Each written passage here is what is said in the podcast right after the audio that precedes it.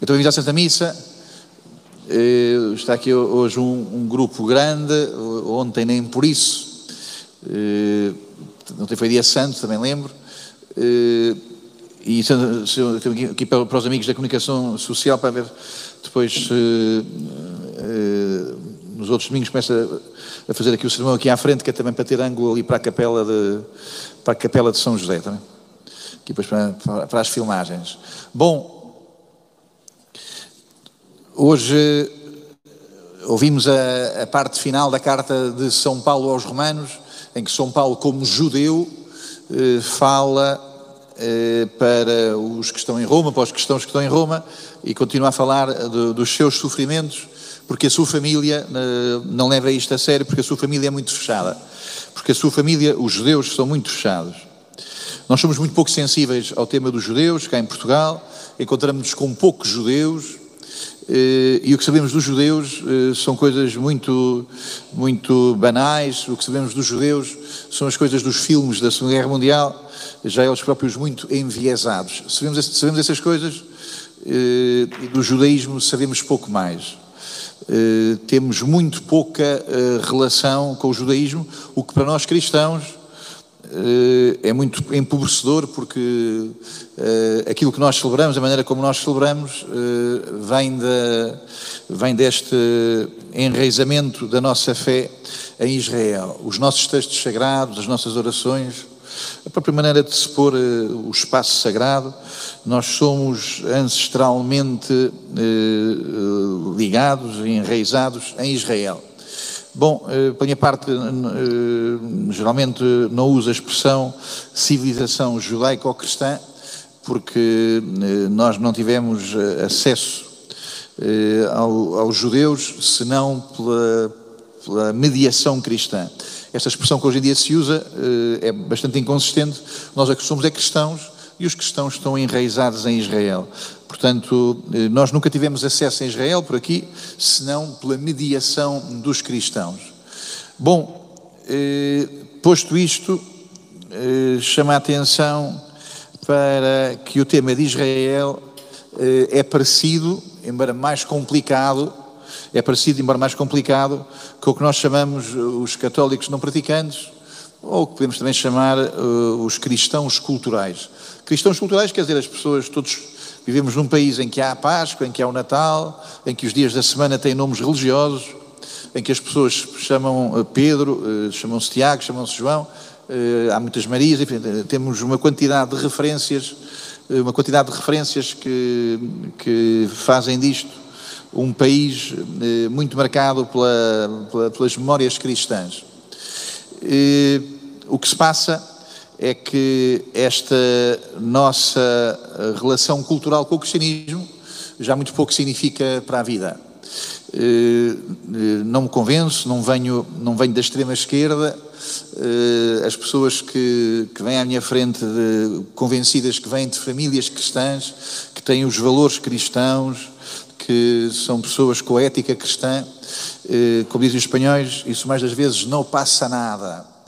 Esse género de citação de currículo eh, é preciso depois ser visto na maneira como se mexe no dinheiro, na maneira como se mexe no tempo, na maneira como se mexe com a justiça, na maneira como se mexe com os mais pobres, com os mais frágeis, como se mexe com o número dos filhos, como se mexe com o número da- da- da- das vocações religiosas. Somos cristãos, somos cristãos, mas depois quando chega a altura de optar, o que a gente quer é férias. Férias longe de Jesus. Muito cristãos, muito cristãos, mas o que a gente quer é muitas férias.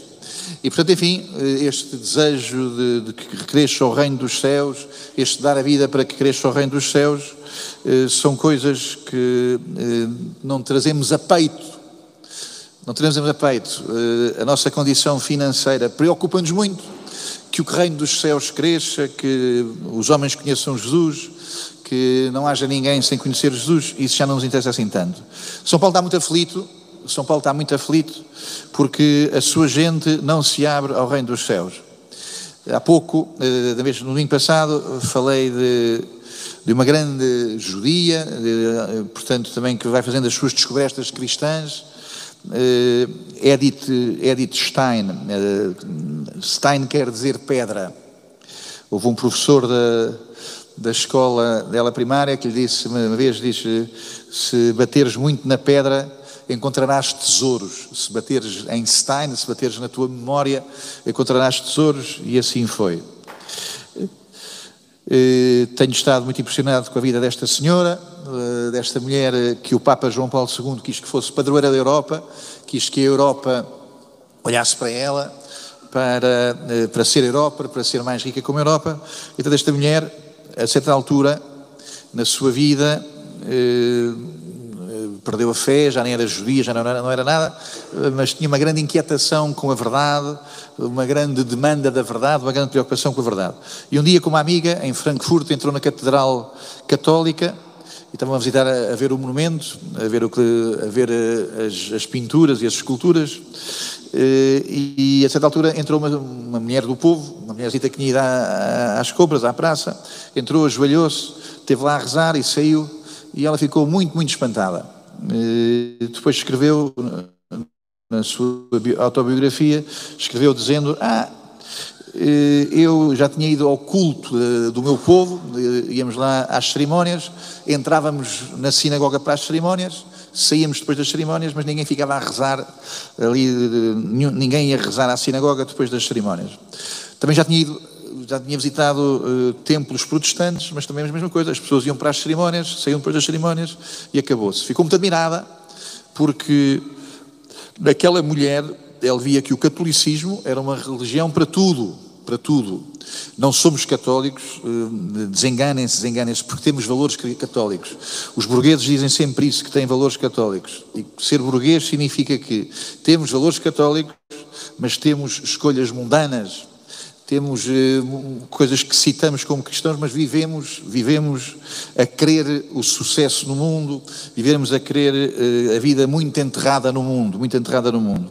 Ser católico significa que o que eu penso, o que eu faço, significa que o de dentro e o de fora, significa que o céu e a terra, significa que o dinheiro e a justiça, significa que o tempo e Deus, que estas coisas todas têm passagem umas para as outras.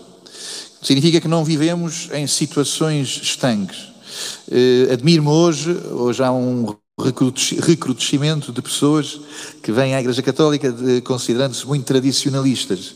E são tradicionalistas considerando que houve um tempo, eh, sobretudo em torno das celebrações da missa tridentinas, houve um tempo eh, em que Deus eh, esteve com a Igreja.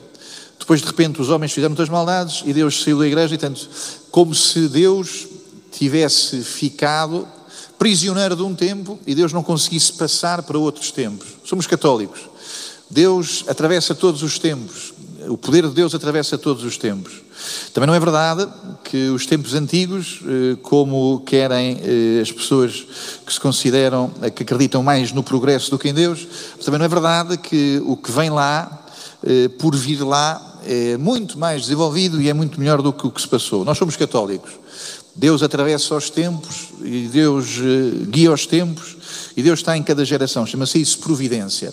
Então a Edith Stein ficou muito impressionada porque este Deus que atravessa os tempos também estava na vida cotidiana. Uma mulher vinha do seu trabalho, voltava para casa, trazia os ovos, eh, trazia o pão, voltava para casa e Deus não estava longe dessas coisas. O Deus dos católicos não aparece ao domingo, não aparece ao sábado. O Deus dos católicos aparece na vida. Ou então, não somos católicos. Deus aparece para nós, há de aparecer no céu, Deus aparece na terra, e é isso que faz nós católicos, pessoas que encontramos Deus em tudo.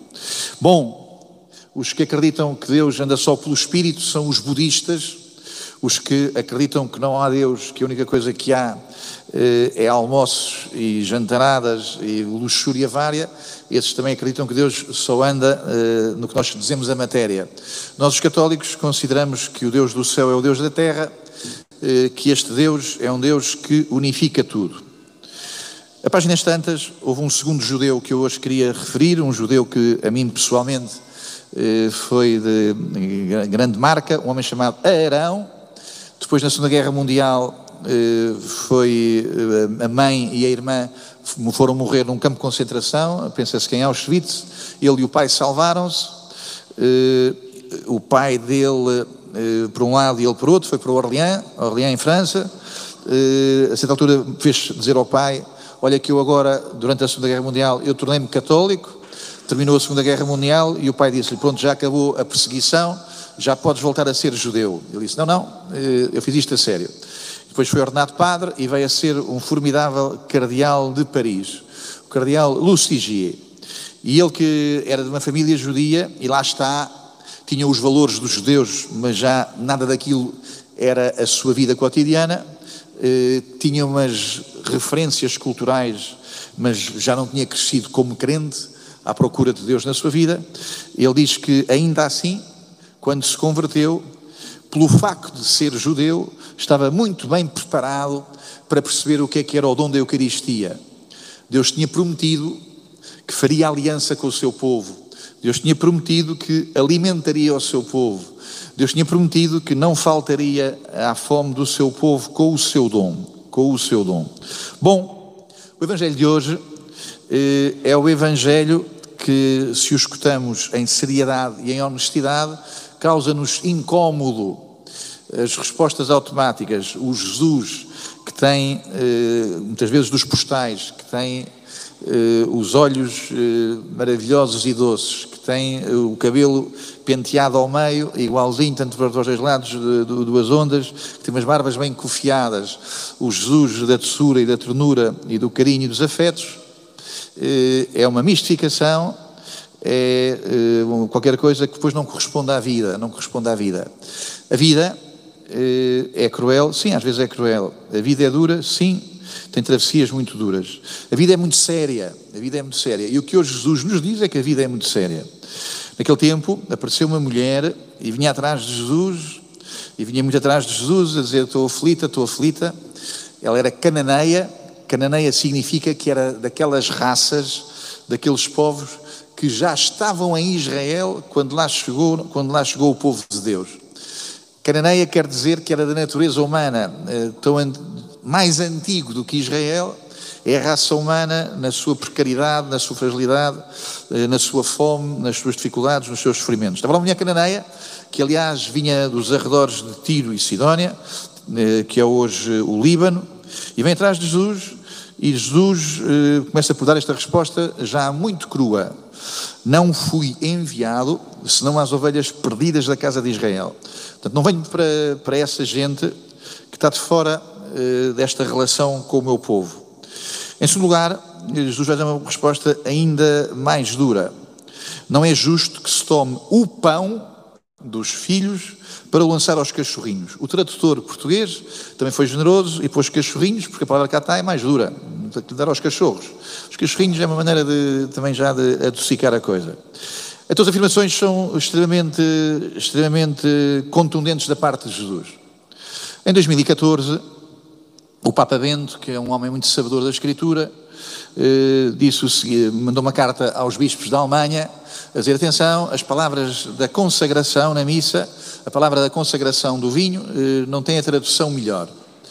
Eh, com efeito, até aos anos 60 celebrávamos em latim e o padre dizia: Este é o cálice do meu sangue, o sangue entregue por vós e por muitos, para o multis, por muitos. E o Papa disse: Atenção, isso não é tradução, não é certa. Porque eh, quando se traduziu para, para, eh, para as línguas vernáculas, para português, para espanhol, para, eh, pôs cá, o que, o que se pôs cá é que é o, o meu sangue entregue eh, perdão, pôs a tradução dizendo que, como, como vou dizer agora na missa, que o cálice era entregue por todos, por vós e por todos. Este é o cálice entregue por vós e por todos. O Papa dizia, o que está lá escrito não é por todos, é por muitos. O que está escrito, o que Jesus disse na última ceia, não, não é que eu entregue o cálice por todos, é que eu entregue o cálice por muitos.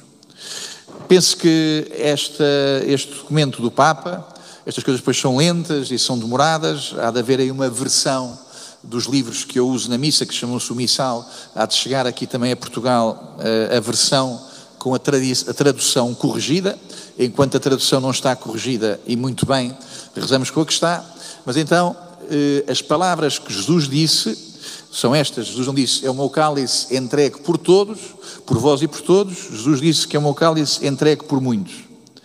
É óbvio que Jesus eh, vem para salvar aquela mulher, Mas não salvar aquela mulher como faz a União Europeia. Mas não salvar aquela mulher como, a partir da Revolução, da Revolução Francesa, a gente pensa que as coisas se fazem. Eh, aparece o Estado e o Estado manda uma regra para todos os países e todos os países têm que aplicar. Esta ideia centralizadora de que as mudanças vêm de cima e vêm para baixo. É verdade, eh, muita da burocracia, vindo de cima, consegue chegar cá abaixo. Mas o método de Jesus, o método de Deus, é exatamente o contrário. É que o que muda o coração de um é depois o que poderá mudar o coração de outros. O que Jesus eh, nos diz é que eu chegarei a todos através de muitos. E esses muitos começam por ser os poucos que se juntam aqui, os doze que estão aqui à minha volta.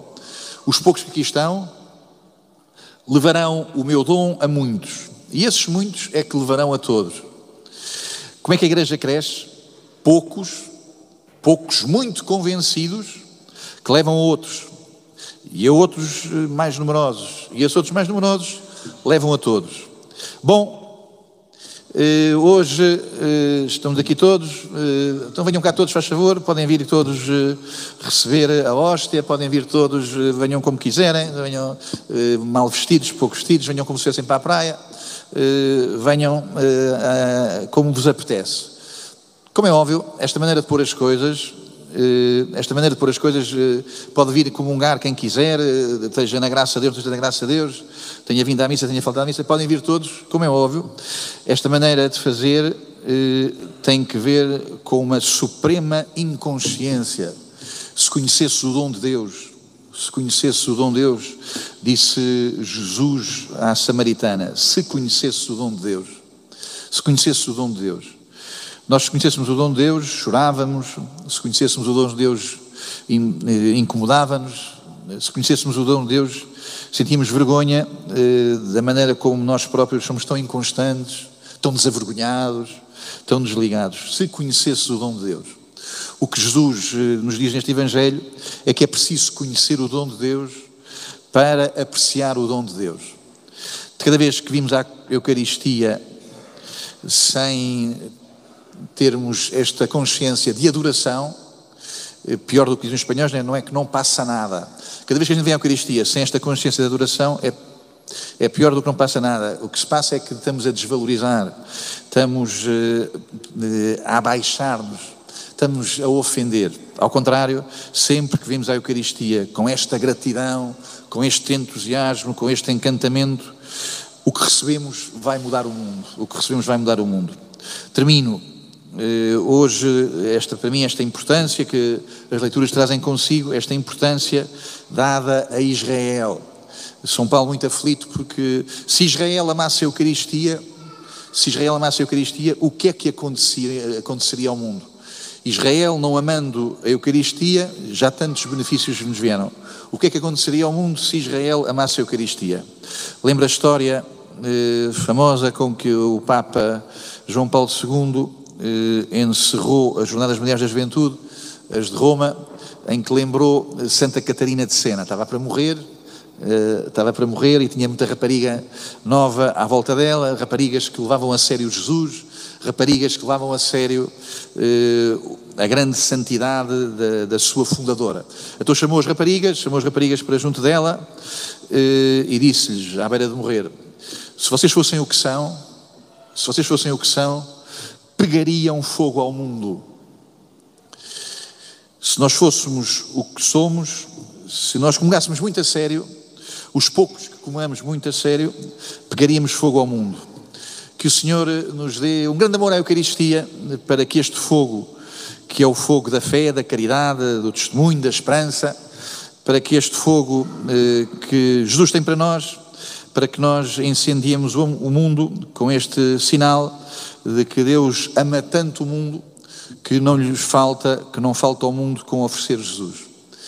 Jesus eh, não falta, Deus não falta ao mundo oferecendo Jesus, também com o fogo do nosso entusiasmo, tanto com o fogo do nosso entusiasmo.